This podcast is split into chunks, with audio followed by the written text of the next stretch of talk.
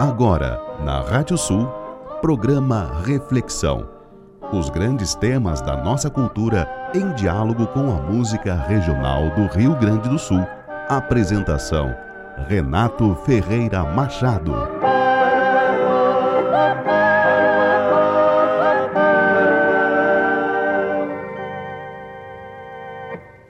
Seja um palio de luz desdobrado, sob a larga amplidão destes céus, este canto rebel que o passado vem remir dos mais torpes labéus. Seja um hino de glória que fale da esperança de um novo porvir, com visões de triunfos embale, quem por ele lutando surgir. Liberdade, liberdade, abre as asas sobre nós, das lutas na tempestade, dá que ouçamos tua voz.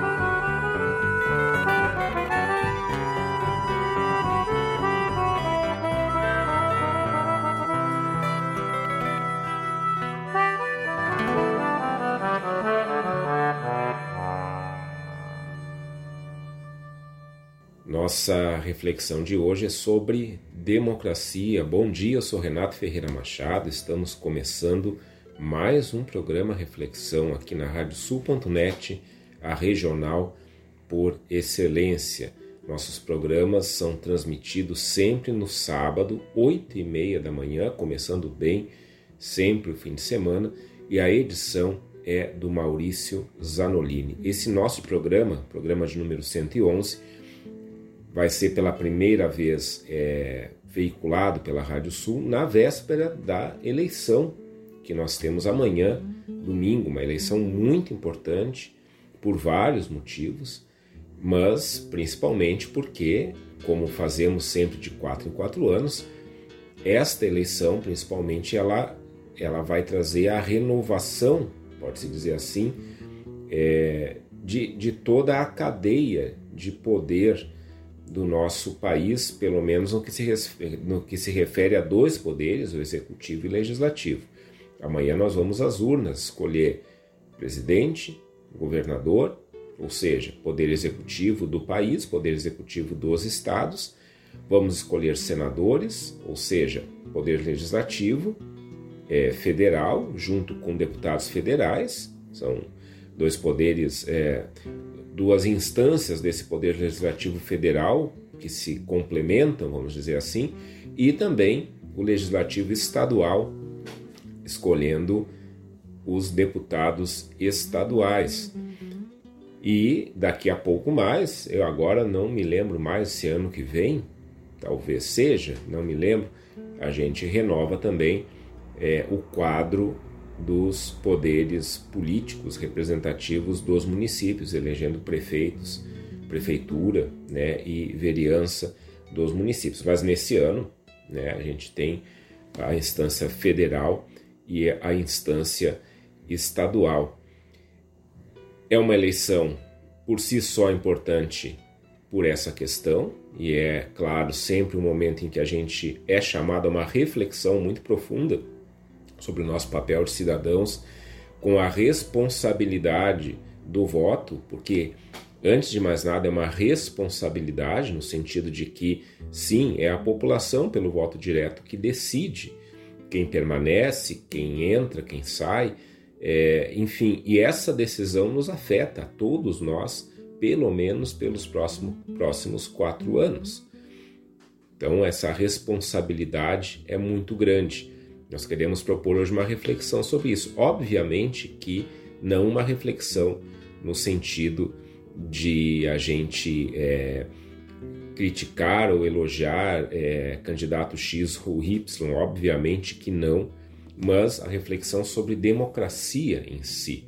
Essa questão tão é, presente no nosso cotidiano que às vezes a gente acaba banalizando, a gente acaba não se dando conta do quanto que pesa sobre nossos ombros a questão democrática e que o, e, e do quanto que pesa sobre nossos nossos ombros também a, participação e, e o protagonismo político.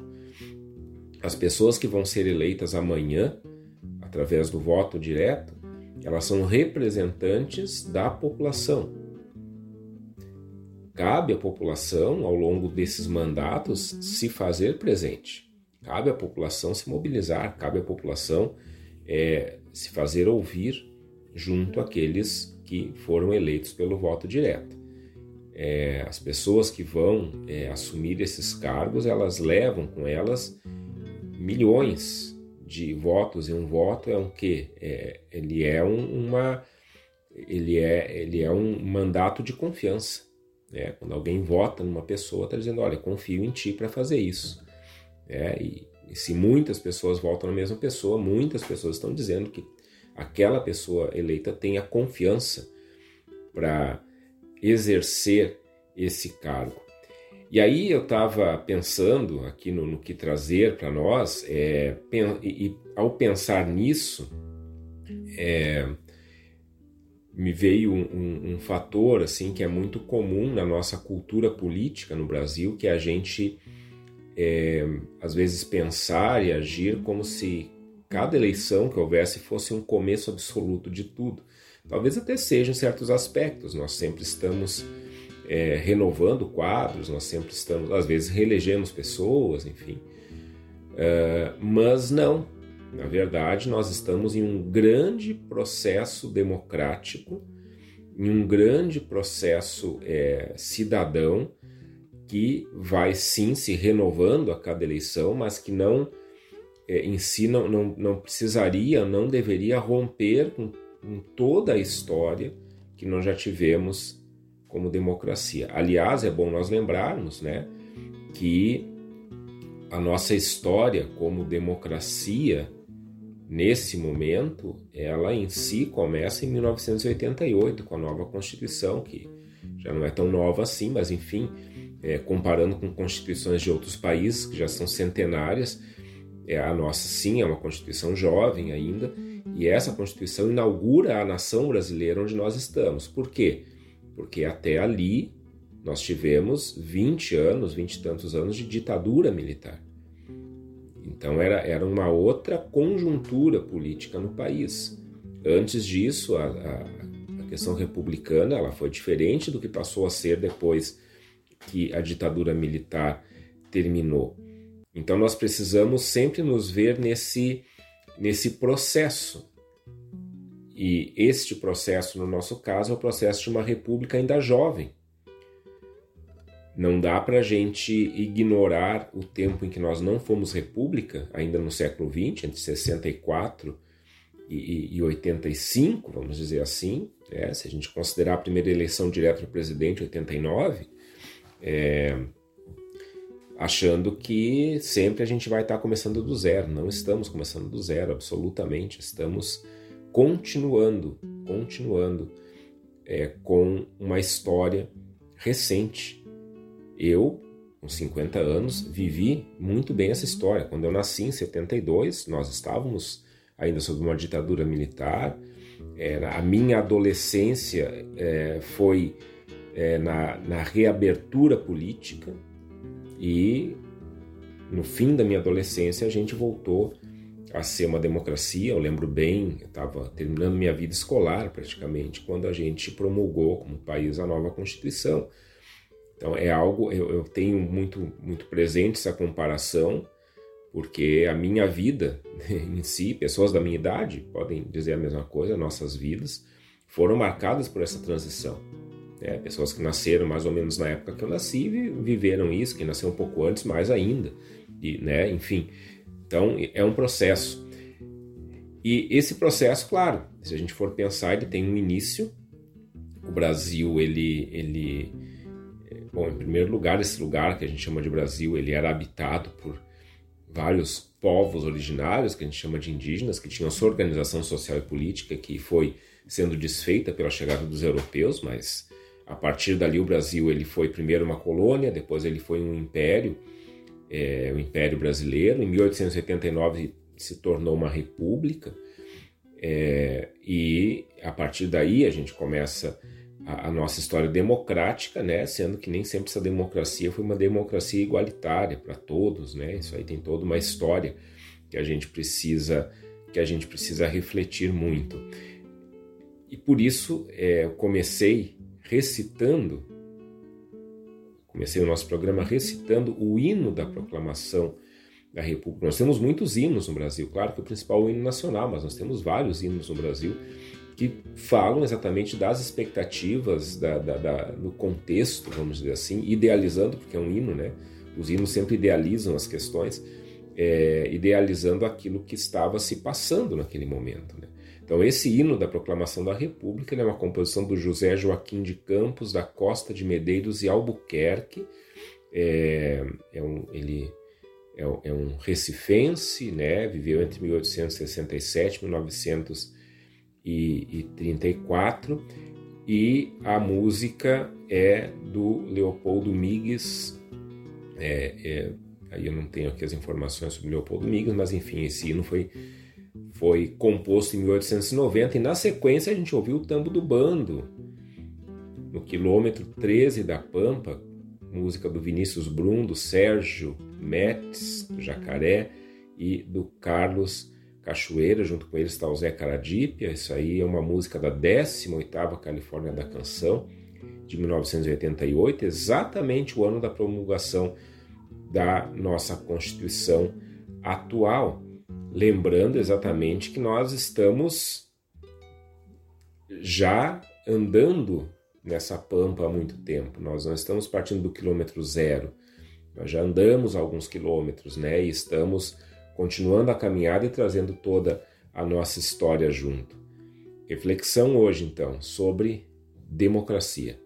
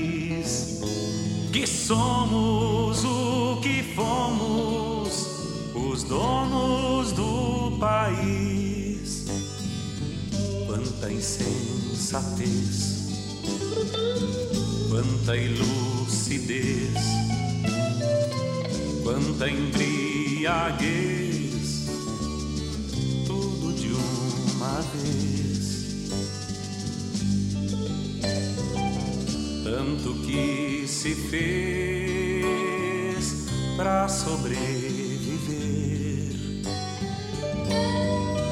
aos caminhos escondidos que cruzamos sem saber com os sonhos e os planos que inventamos para viver.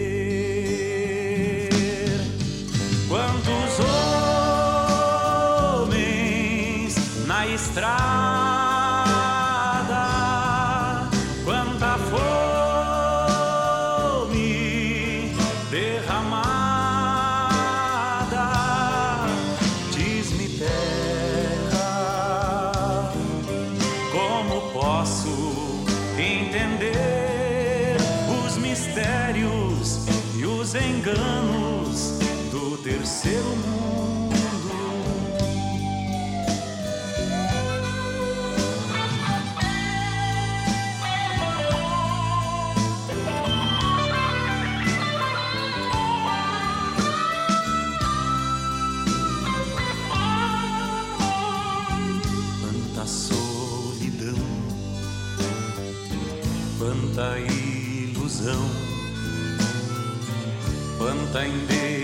indecisão, quantas vezes vão dizer que somos loucos, que temos que saber que o mundo é uma estrela que brilha e nos faz crer que a vida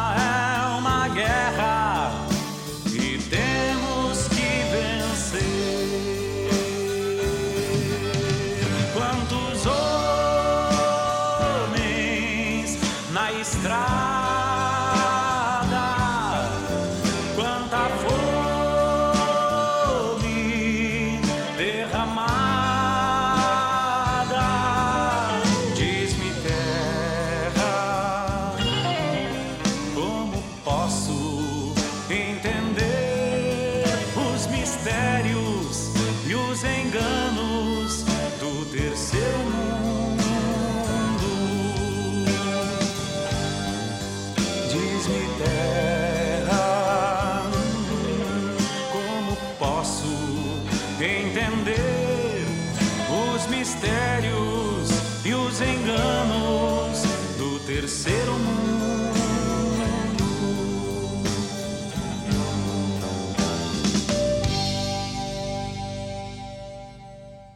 quantos generais, quantos imortais, quantos marginais, quantas vezes mais, quantos dos meus ais, ou ter que ter para ouvir que tudo vai mudar, que posso ser feliz, que somos o que fomos, os donos do país. Essa canção se chama Submundo, composição e interpretação do Chico Sarati, na terceira moenda da canção de Santo Antônio da Patrulha, em 1989.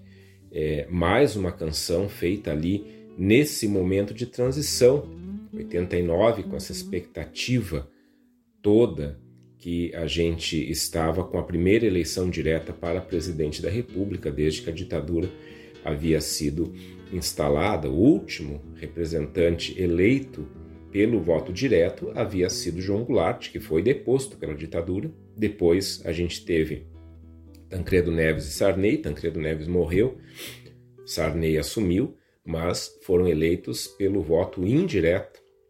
É, no meio do Rock in Rio, para a gente lembrar, na noite que o Barão Vermelho estava se apresentando, houve a eleição do Tancredo Neves. Isso é um fato histórico, né? O Cazuza cantando para o dia nascer feliz, bem quando o, o Tancredo foi eleito e marcando ali, a, com a primeira eleição, ainda que indireta, de um civil, o fim da ditadura militar, porque não era mais um militar ou um representante dos militares sendo eleito. Então, um momento de muitas expectativas, e quando a gente chega em 89, a gente tem essa expectativa maior ainda da primeira eleição direta do presidente desde a deposição, o golpe dado contra João Goulart.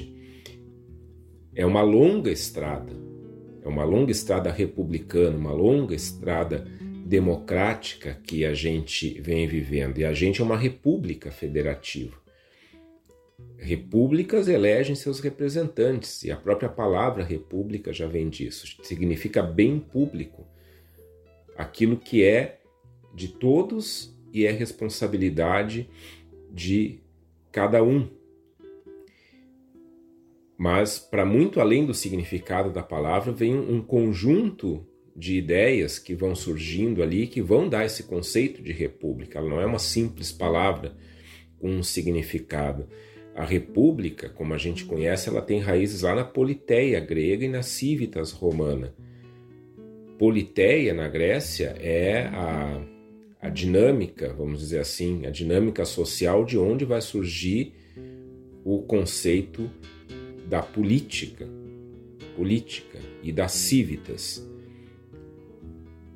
A política quer dizer a discussão sobre a cidade, polis é cidade discutir sobre a cidade e, a partir da discussão, tomar decisões sobre a cidade é a política. Então, eu falava né, que nós, nesse ano, né, amanhã, nessa eleição, a gente vai é, escolher os quadros do Executivo e do Legislativo Federal e Estadual, e depois temos outra eleição em breve, né, não lembro realmente agora se ano que vem ou no outro, né, para prefeitura e vereança das cidades. Pois bem, a política começa na cidade, a política começa no bairro, né? Ela e ela vai se estendendo até as esferas federais nos países que se organizam assim.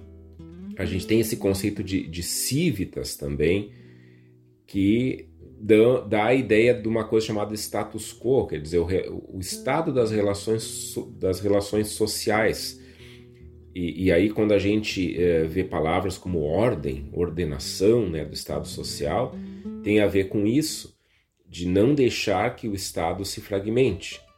E desse termo status quo vem o termo Estado. O que é o Estado? É a comunidade política identificada por um povo, por um governo, por um território.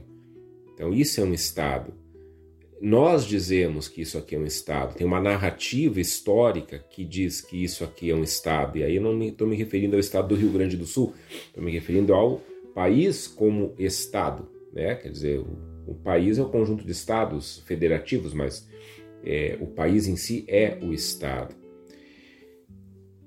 A gente tem a experiência uh, grega, Atenas principalmente, e nós temos também a experiência romana, é, são duas culturas que vão influenciar muito lá da antiguidade toda a nossa cultura ocidental. É, em Roma, por muito tempo, se teve a questão dos imperadores romanos, o regnum, né, a regência. E essa, esse regnum, lá pelas tantas em Roma, ele vai sendo substituído também por um governo colegiado. Então, não mais um imperador, uma pessoa que governa tudo, mas um grupo de pessoas que pensam a, a, o dia a dia, a, a cidade romana, vamos dizer assim.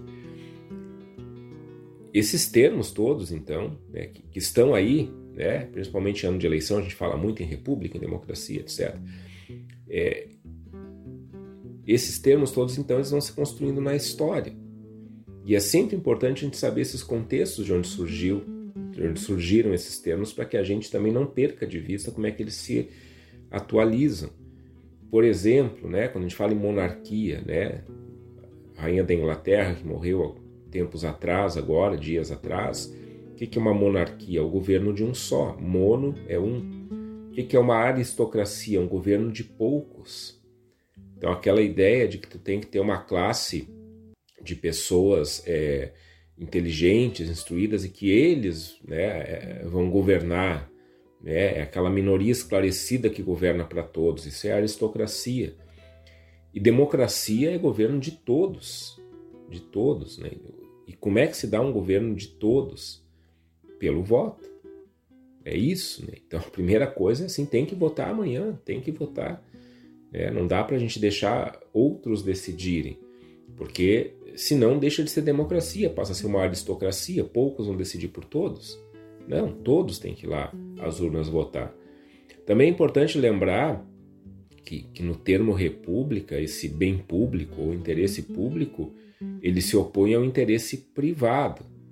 Então, pensar um país de forma republicana é pensar esse país concretamente a partir das realidades que compõem esse país. É pensar em todos, em todos, não apenas uma suposta maioria ah, mas é a maioria que elege. Sim, a maioria está dizendo quem é considerado o melhor representante naquele momento, mas esse representante, ao assumir, ele governa para todos, porque senão não é mais república.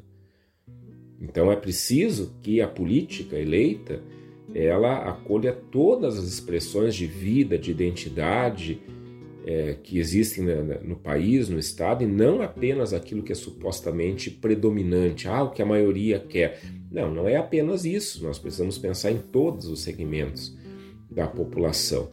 E não podemos perder de vista que nós também somos uma república latino-americana. O Brasil é um país latino-americano. O que, que significa isso para nós? Para pensar nisso, vamos escutar uma música do Noel Guarani chamado Pra que voltem os condores, onde o Noel vai desenvolver um pouco isso e na sequência Anitta Mulher com o Vitor Hugo.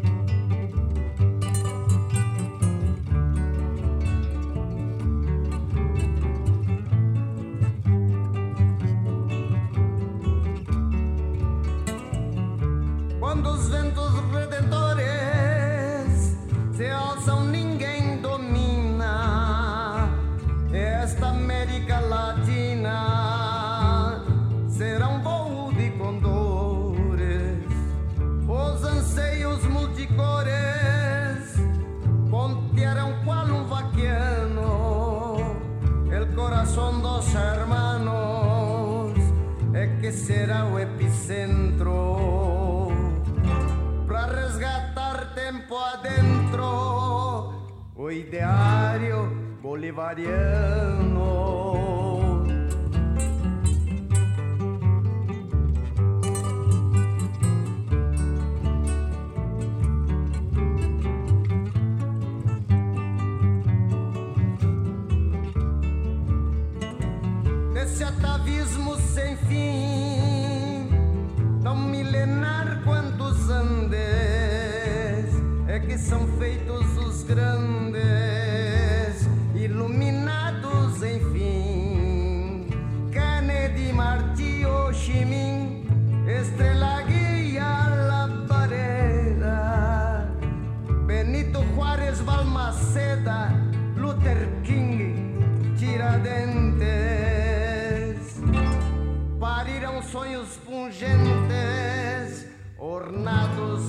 Bronze e seda.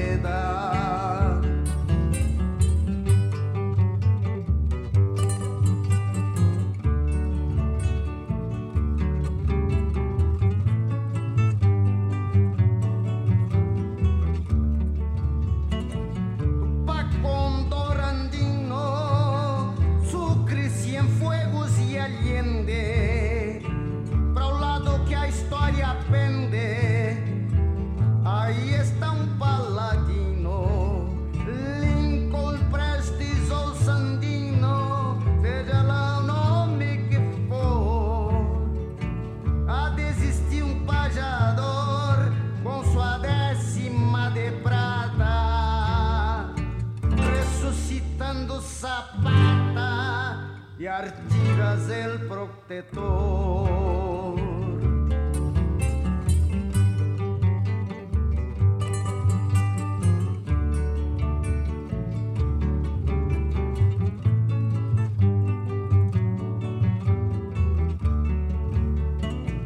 Não se matam ideais populares precursores, mas aí estão os grandes senhores arsenais, os indigentes mentais, e deles não te compadeças. Em casa matas espessas militarizam os ares com espadas nucleares pairando em nossas cabeças.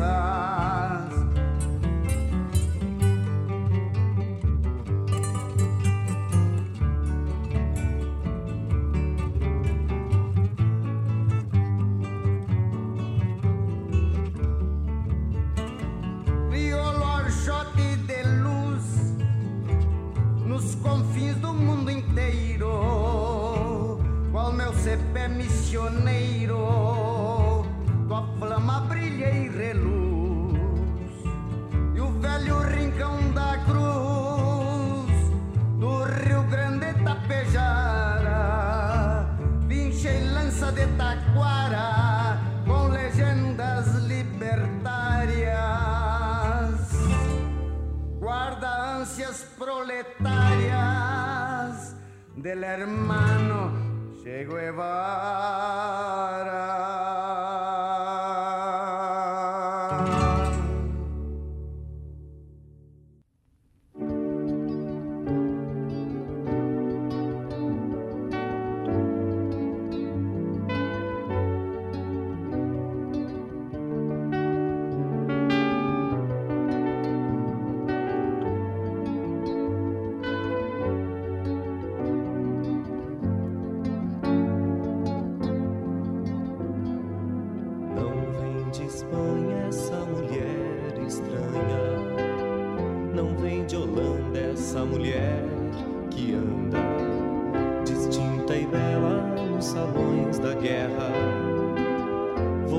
Voraz na cama, veloz na cela.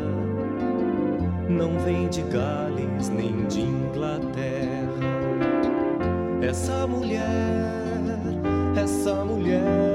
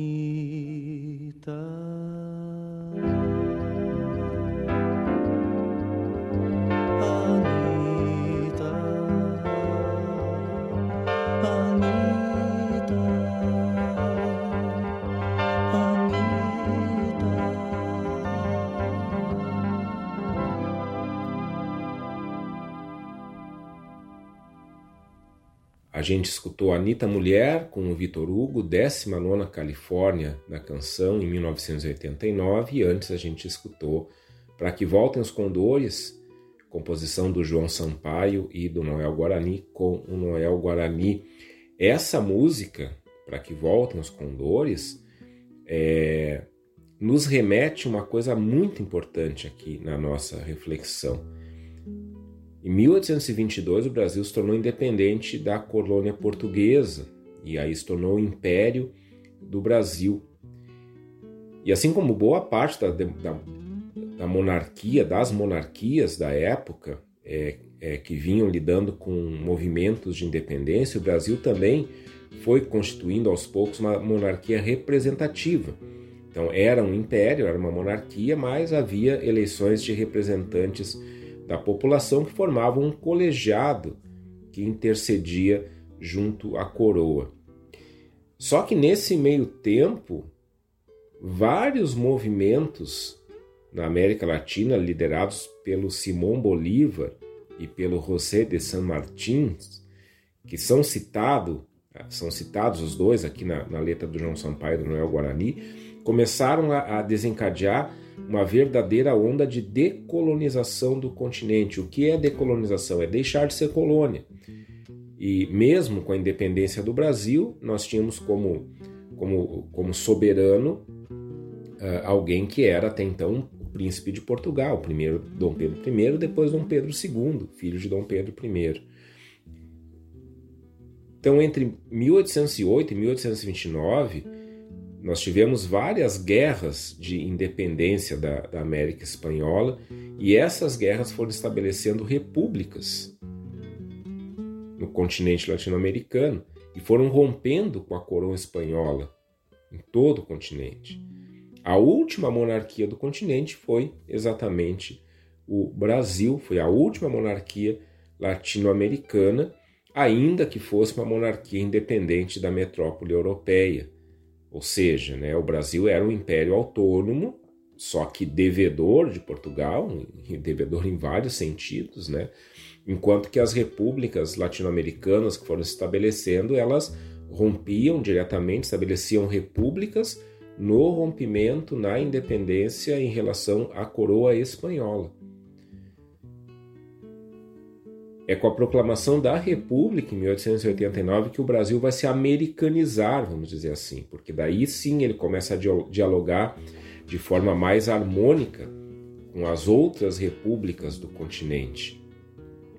Só que bem antes de 1889, o Brasil já havia passado por uma experiência de república dentro do seu território. E aí entra a segunda música que a gente escutou, Anitta Mulher, foi interpretada pelo Vitor Hugo na 19 Califórnia da Canção, que vai nos remeter à Guerra dos Farrapos. Essa música vai dizendo, é muito interessante essa letra, vai dizendo da onde que a Anitta não era. É, e isso vai ressaltando que uma mulher latino-americana era capaz de, de lutar, de fazer valer a independência do seu chão, mesmo contra qualquer expectativa que ocorreu, que ocorreu aqui, esse episódio histórico que para nós é central aqui no Rio Grande do Sul, esse episódio onde a Anitta Garibaldi está, é, está ali é, agindo também, é, a Revolução Farroupilha, depois da Guerra dos Farrapos, foi um episódio que estabeleceu por 10 anos um território republicano dentro do Império Brasileiro.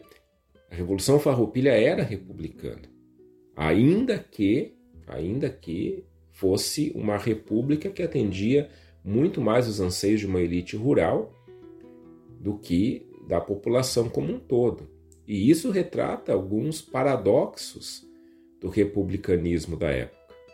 Havia uma rejeição à monarquia, né? não se queria mais a monarquia, já havia toda essa, essa onda republicana que estava uh, acontecendo no continente latino-americano, mas no momento que se articulava um governo republicano é, a partir de uma elite, como foi o caso aqui, é, vai se colocando como representante do povo quem nem sempre teve acesso a, a, a processos formativos, informativos para desempenhar uma participação democrática, ou seja, era mais ou menos é, natural na mentalidade de quem estava promovendo, no caso aqui, essa, essa revolução, essa, enfim, que naturalmente as pessoas que iam governar eram aquelas ali que já eram de uma elite. Né? Então, quem melhor para governar do que quem já é reconhecidamente uma liderança econômica? E aí, né? Como é que como é que fica a representatividade maior numa república como essa? Então, a, a, República Brasileira, a democracia brasileira, ela não se deu de uma hora para outra. Teve muitos movimentos é, que tentaram colocar o, o, Brasil nesse, nesse status né, de republicano que já tinha sido estabelecido na América Latina. E a gente continua nessa caminhada. E aí tem mais duas músicas que nós vamos escutar que ajudam nessa reflexão. Nós vamos escutar Desterrados, composição do Luiz Coronel lá da terceira moenda, e depois Um Canto à Terra com a Cléia Gomes, também da moenda, mas agora da segunda moenda.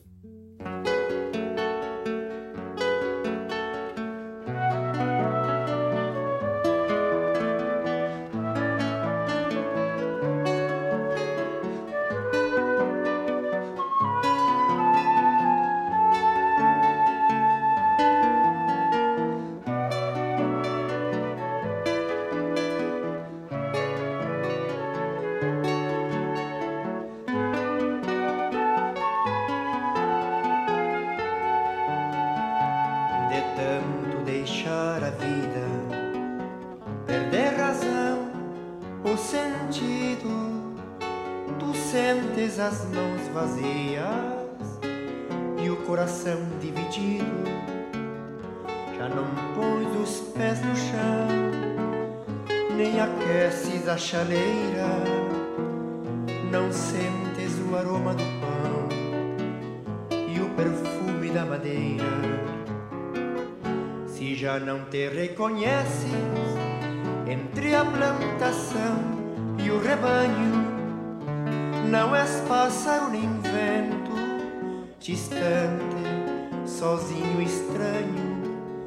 não és pássaro nem vento, distante, sozinho estranho, ouve a guitarra do amigo, seus causos e cantilenas, o mundo diz muito pouco. Nesta floresta de antenas, faz a viagem de tua infância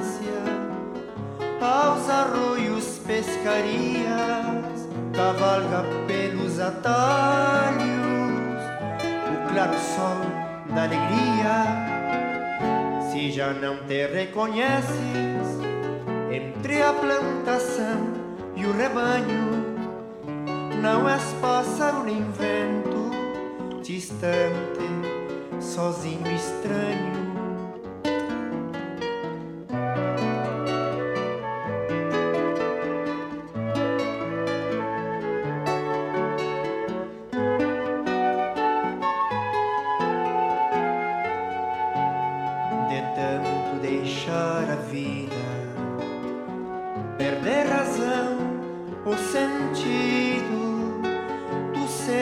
as mãos vazias e o coração dividido.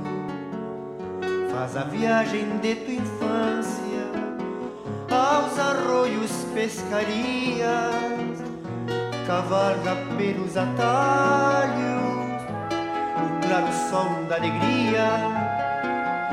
Se já não te reconheces entre a plantação e o rebanho não és pássaro nem vento, distante, sozinho, estranho. Não és pássaro nem vento, distante, sozinho, estranho.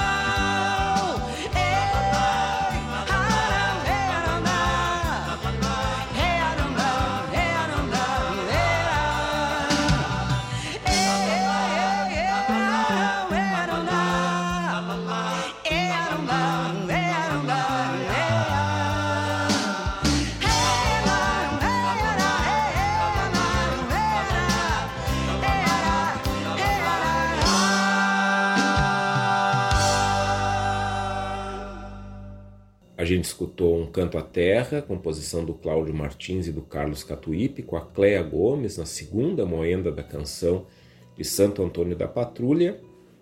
E antes a gente escutou Desterrados, composição do Luiz Coronel, com Lenin Nunes, na terceira moenda da canção de Santo Antônio da Patrulha. E nessa música Desterrados a gente escuta o seguinte: Se já não te reconheces entre a plantação e o rebanho, não és pássaro nem vento, distante, sozinho, estranho.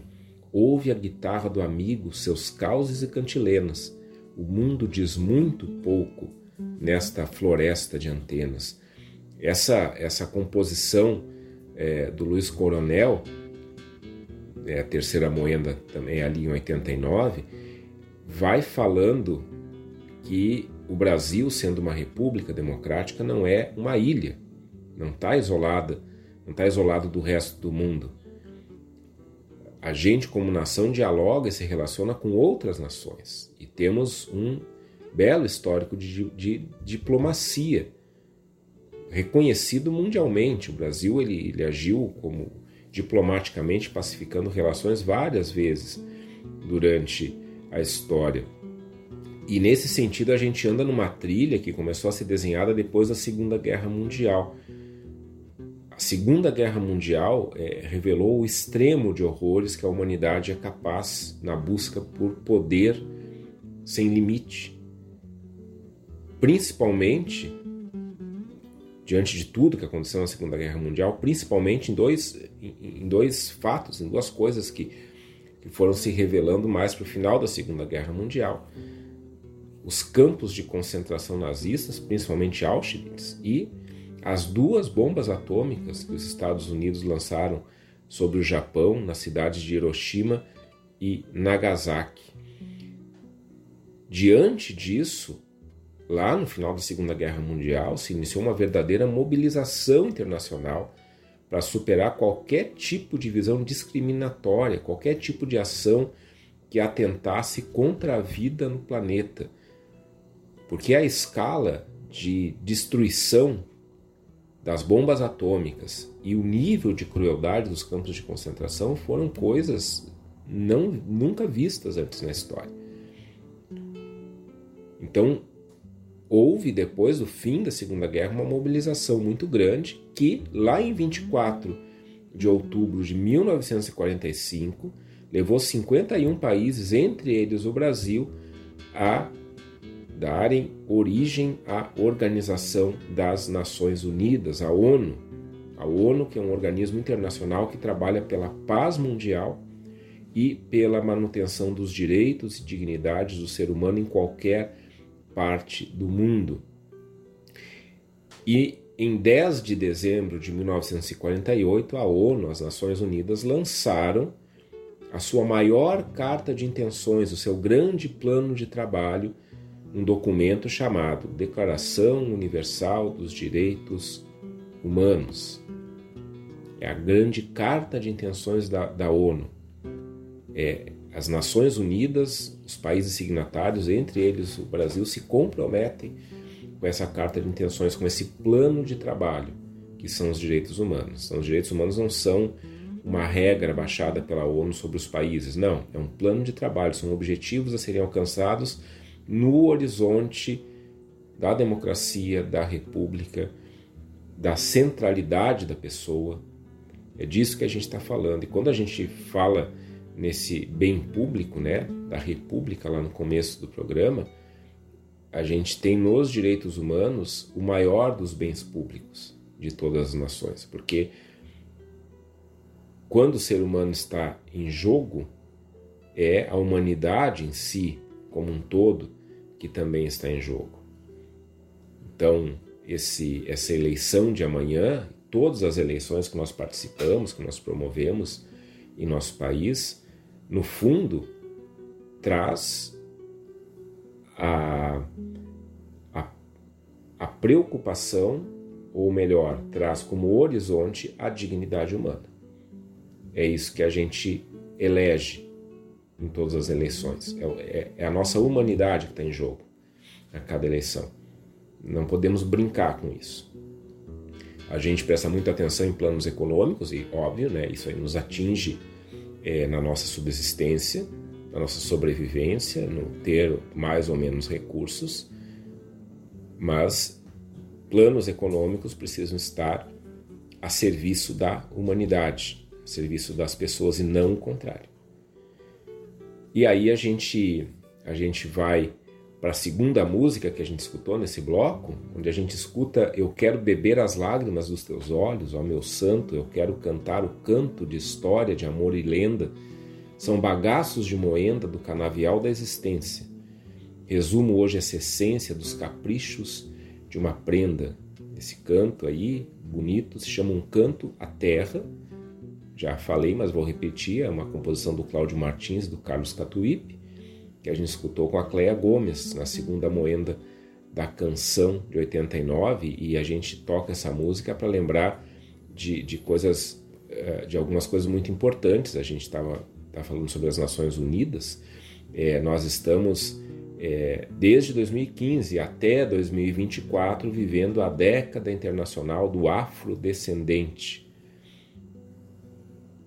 Né? E nós temos uh, aqui no Rio Grande do Sul um legado importantíssimo é, deixado pelo professor Oliveira Silveira, que é a criação do Dia da Consciência Negra. Isso começou aqui com o grupo Palmares, liderado pelo professor Oliveira Silveira, e que se transformou depois na Semana da Consciência Negra, é, em novembro, né? a gente vive isso em novembro, e que é algo que começa a ser refletido a ser refletido aqui. Essa década internacional do afrodescendente tem uma proposta muito importante. Só lembrando, ela é uma proposição da ONU e a ONU, quando propõe algumas coisas, sempre propõe na linha dos direitos humanos. Então, é algo que se levanta como uma, vamos dizer assim, uma proposição para se olhar com mais atenção para a situação, para a realidade e para a cultura afrodescendente no mundo qual é a, a proposição da,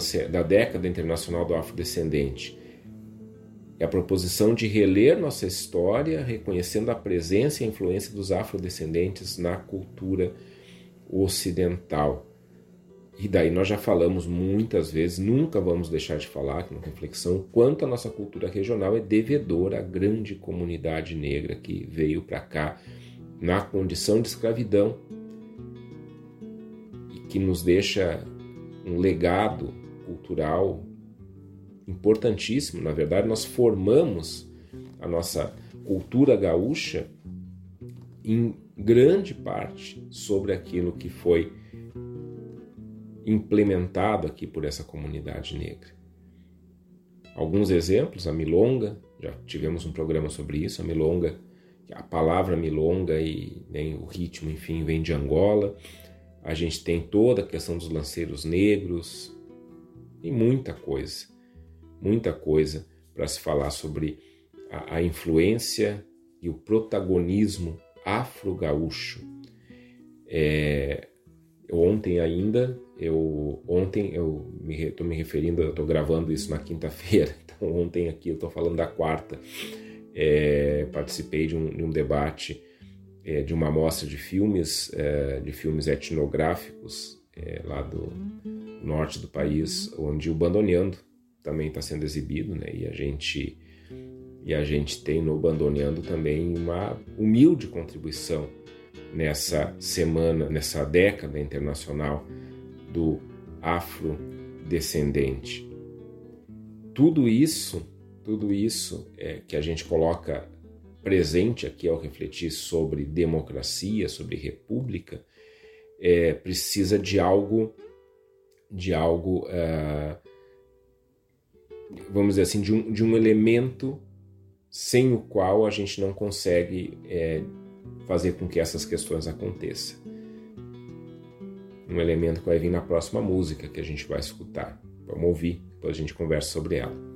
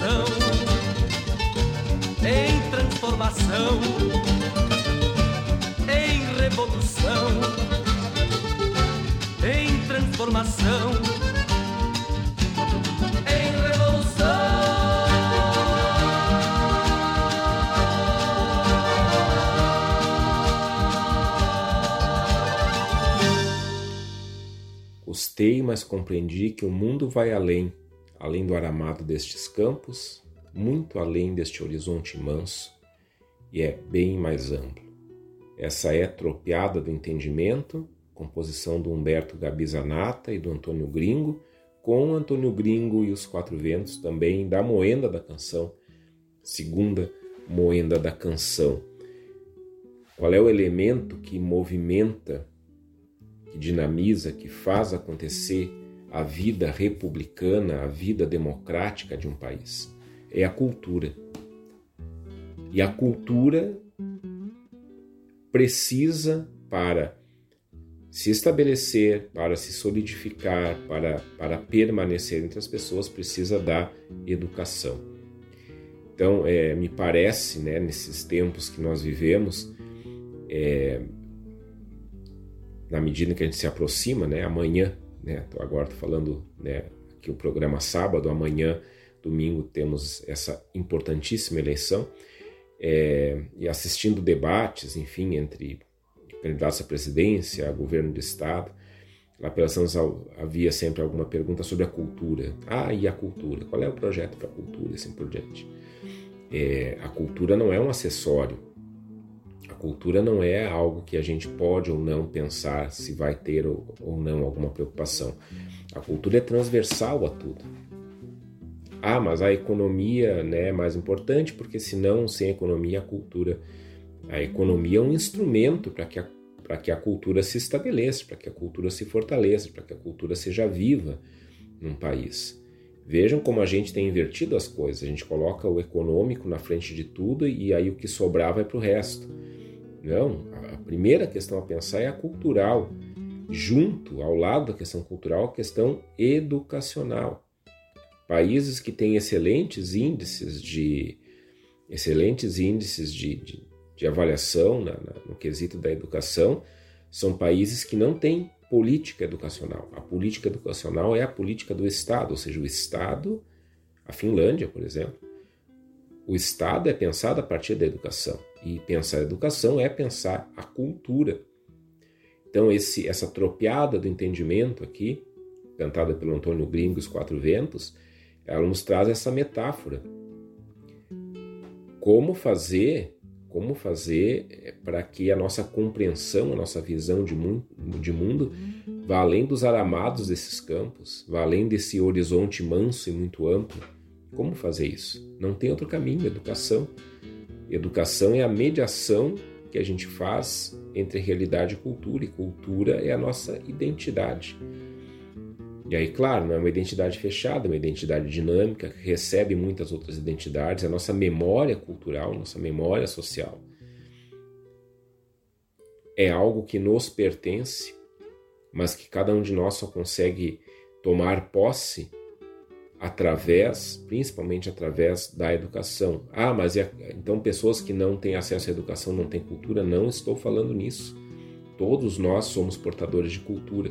A grande questão é, é o entendimento dessa cultura. Quanto mais nós pudermos ter elementos para entender a cultura, mais forte a cultura fica. Eu estou dando um discurso aqui pró-cultura e pró-educação porque esse é o momento. Esse é o momento. É preciso pensar, sim, politicamente, na prioridade da educação e da cultura. E aqui está falando um professor, sou professor desde 1990. Já trabalhei em vários níveis de educação. Hoje estou na universidade, mas já fui professor de, de, de todos os níveis educacionais possíveis. Quando que a gente vai levar isso a sério? Quando que isso não vai ser um, um simples acessório na plataforma política de algum candidato? Agora é a hora. Educação e cultura no centro. As outras coisas se irradiam a partir disso. É, é claro, né, a questão da segurança, a questão da saúde, tudo isso é, também é central.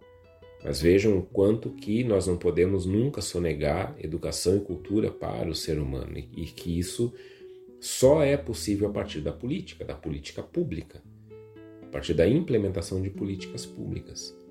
É assim que a gente vai é, fazendo com que nossa experiência republicana, nossa experiência democrática seja uma experiência de humanização. É isso que é mais importante.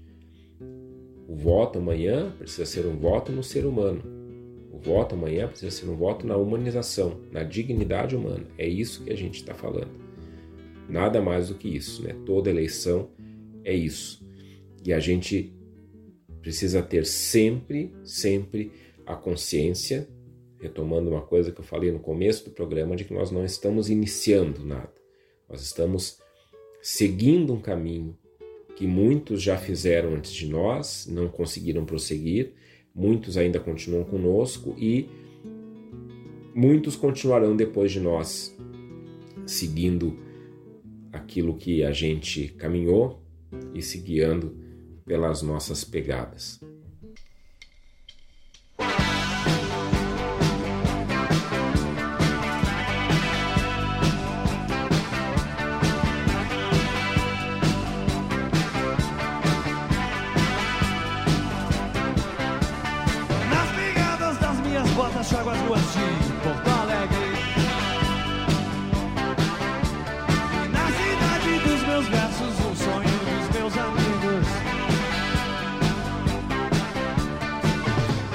Pelas ruas de uma cidade americana eu percebo que não quero migalhas e tampouco medalhas, isso tudo é ilusão.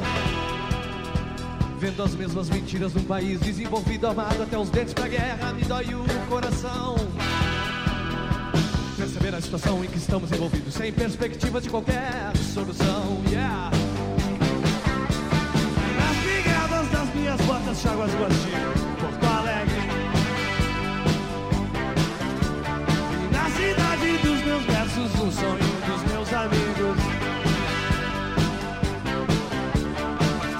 quando eu penso na razão que nos leva a acreditar que estamos mudando o país, uma voz vem lá de dentro e me diz. Que o sistema no fundo é o mesmo e nós se perpetua e não cabe mais aqui agora essa máquina que nos fez aprendiz. De um poder vagabundo, yeah, yeah. Nas pegadas das minhas botas, chago as ruas de Porto Alegre. Meus versos, um sonho dos meus amigos. E não podemos mais desperdiçar energia com uma vazia retórica estética, amordaçando um grito de um coração. Que luta contra toda falta de perspectiva e informação do pensamento abatido pelos mísseis imperialistas dentro de sua própria nação. Com toda falta de cultura, sensibilidade, amor, respeito e educação. transporta as águas ruas de Porto Alegre. E na cidade dos meus versos, um sonho dos meus amigos. E fico puto ao constatar que desperdiçamos tempo. Parados em segredo, bebendo no bar que nos feriu a memória e nos tirou a força humana. O único sentido de revolução do ser. O objetivo intrínseco de um homem novo de qualquer geração. Para toda e qualquer falta de possibilidade tem que haver reação. Reação, reação, yeah! Nas pegadas das minhas botas, chago as ruas de Porto Alegre. E na cidade dos meus versos, um sonho dos meus amigos. E agora eu sei que o que nos ensinou a esperar inutilmente foi a burocracia, o misticismo e a religião. Esperar por Deus por alimento e pão, esperar que as coisas mudem no próximo momento. E eu atento contra a culpa e o sofrimento judaico por cristão. Contra toda dúvida e medo, com muita insatisfação. Yeah, yeah, we can get Nas pegadas das minhas botas, chago as ruas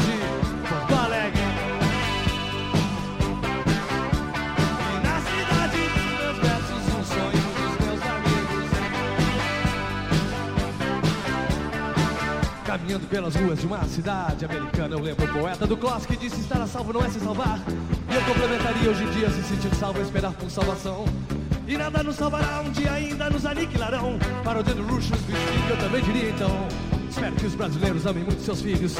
De coração, de coração, baby, de coração. Nas pegadas das minhas botas, chago as ruas de Porto Alegre. Meus versos, um sonho dos meus amigos.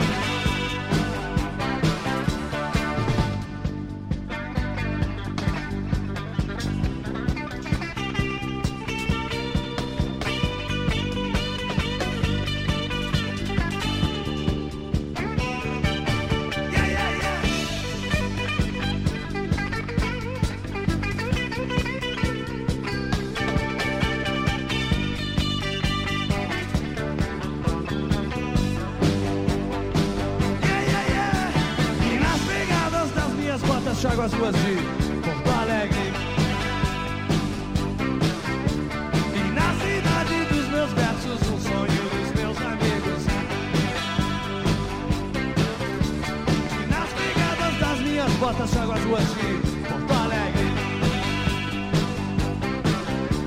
E na cidade dos meus versos,